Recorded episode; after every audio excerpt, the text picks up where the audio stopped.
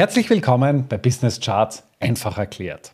Heute geht es um den Internationalen Währungsfonds.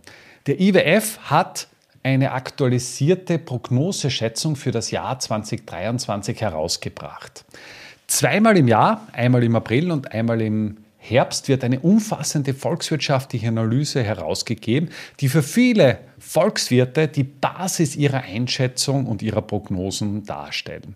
Insofern ist es wenig verwunderlich, dass der ganze Finanzmarkt sehr stark auf die IWF-Prognosen fokussiert ist. Das Positive vornweg, der Ausblick ist gar nicht so schlecht wie im Oktober noch angenommen. Kommen wir zu den, zu den Details. Die Wachstumsprognose für die Weltwirtschaft wurde im Oktober auf 2,7 Prozent für das Jahr 2023 geschätzt. In der Jänner-Prognose hat der IWF seine Schätzung auf 2,9 Prozent angehoben. Die Begründung ist relativ einfach. Es kommt zu einer Entspannung auf der Inflationsfront. Also das heißt, der IWF rechnet damit, dass wir den Höhepunkt bereits im ersten Halbjahr 2023 erreichen und wir dann wieder mit abnehmenden Inflationsraten konfrontiert sein werden. Wir haben einen sehr stabilen Arbeitsmarkt und einen robusten Konsum für Privat Ausgaben und für den Konsumenten. Und der Konsum ist eine ganz wesentliche Komponente des Bruttoinlandsprodukts. In Amerika beispielsweise, der größten Volkswirtschaft der Welt, trägt der private Konsum zwei Drittel zur Wirtschaftsleistung bei. Darüber hinaus haben wir auch äh, einen anhaltenden starken Gegenwind zu erwarten. Das heißt, es ist nicht alles eitel Wonne. Und der IWF führt dezidiert auch das Risiko ins Feld, dass die Notenbanken mit ihrer Politik und mit ihrer Inflationsbekämpfungsstrategie die Wirtschaftsdynamik abkühlen könnten oder abwühren könnten. Kommen wir zu den Detailprognosen. Also wie gesagt, für 2023 wird mit 2,3 Prozent Wirtschaftswachstum gerechnet. Und wenn man sich das Ganze anschaut, ist es eben so, dass wir eben den Bereich Emerging Markets haben. Und dort wird das Wachstum auf 3,9 Prozent angesetzt, wohingegen in dem Bereich Advanced Economies, also den entwickelten Volkswirtschaften, das Wachstum lediglich 1,2 Prozent betragen sollte. Spannend finde ich auch im Vergleich zu 2022, dass die Wirtschaftsdynamik in den entwickelten Volkswirtschaften doch deutlich abnimmt, wohingegen die Wachstumsprognose für Emerging Markets im Jahr 2023 sogar leicht angestiegen ist. Nehmen wir das Beispiel Indien und China. Das sind nach wie vor die absoluten Wachstumsturbos. China soll 2023 mit 5,2 Prozent wachsen, Indien mit 6,1 Prozent. Und wenn man das mit den großen Advanced Economies vergleicht, also USA mit 1,4 Prozent oder der Euroraum sogar mit nur 0,7 Prozent, da sieht man schon eine relativ breite Kluft, die sich hier auftut. Apropos Euroraum, der größte Wirtschaftsblock der Eurozone beziehungsweise auch der Europäischen Union ist Deutschland. Deutschland wird für heuer ein Wachstum um die Nulllinie prognostiziert, aber entgegen der Vergangenheit sollten wir zumindest ein minimales Plus von 0,1 Prozent sehen. Fürs Jahr 2024 geht die Kluft dann ja nach wie vor doch etwas weiter auf. Also China und Indien holen in Bezug zu den, zu den anderen großen Volkswirtschaften systematisch am, am Boden auf. China wird die USA aller Voraussicht nach in diesem Jahrzehnt bereits als größte Volkswirtschaft der Welt ablösen und dementsprechend wird dieser Trend auch wird dieser Trend auch anhalten. Kommen wir zur Inflationsfront, also dem zweiten großen Thema, das da immer wieder, immer wieder aufpoppt.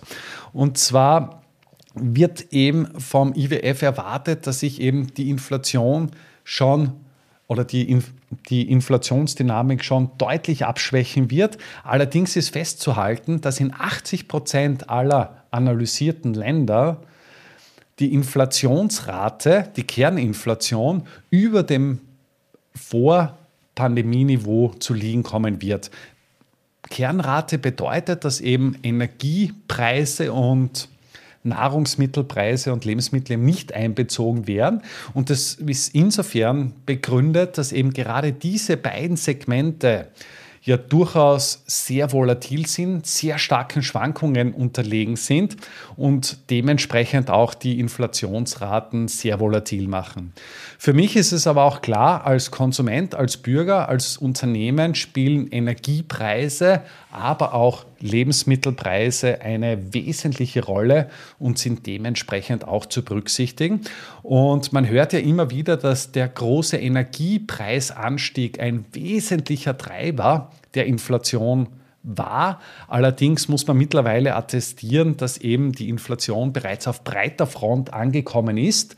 Manche befürchten bereits eine Lohnpreisspirale, einfach aufgrund dessen, dass die Löhne im Zuge der großen Inflationsraten im Jahr 2022, auch 2023 deutlich angehoben werden und dementsprechend das auch auf die Preise niederschlagen wird. Kommen wir äh, abschließend noch zu den Ausfallsquoten. Das heißt, in den letzten ja, zwei, zweieinhalb Jahren, also sprich nach, nach Ausbruch der Pandemie, ist die Verschuldung von Unternehmen auf oder um über 12 Billionen Dollar angestiegen. Das ist ein enorm hoher Wert. Unternehmen sind jetzt mit steigenden Zinsen konfrontiert. Der Zugang zum Kapital ist deutlich schwieriger als noch vor einem Jahr. Und das führt eben dazu, dass der IWF die Anzahl jener Unternehmen, die ja, in, in wirtschaftliche Probleme kommen könnten, doch deutlich angehoben wird. Aktuell ist es so, dass eben für 83 Länder erhöhte Ausfallsquoten prognostiziert werden, also laut IWF mit Medium Risk, und für sieben Länder sogar sehr hohe Ausfallsrisiken äh, prognostiziert werden. Und hier sieht man auch schön, inwieweit sich die Entwicklungen im Jahr 2022 und auch die hohen Schulden auf dieses Risiko auswirken.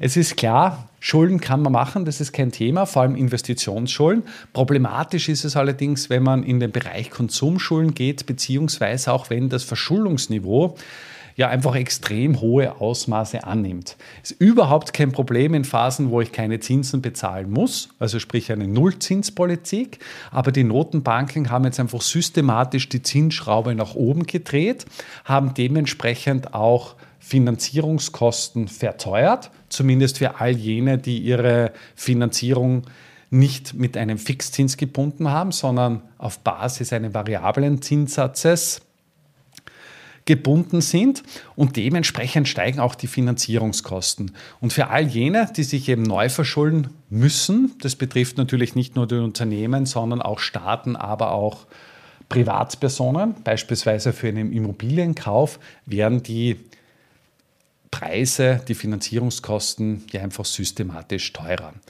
Also zusammengefasst, der Ausblick ist nicht so schlecht. Uns bläst allerdings noch ein scharfer, kalter Gegenwind entgegen und wir können durchaus optimistisch sein, dass sich die Spannung und die Lage auf der Inflationsfront doch deutlich entschärfen wird. Allerdings sind wir nach wie vor meilenweit weit weg von Inflationsraten um die 2%, wie sie wir vor ja, noch wenigen Jahren laufend, laufend gesehen haben. Damit wären wir auch schon am Ende dieses Videobeitrags. Es würde mich sehr freuen, wenn du auf unserer Homepage www.ecobono.at vorbeischaust oder mir einen Kommentar hinterlässt. Bis zum nächsten Mal. Danke.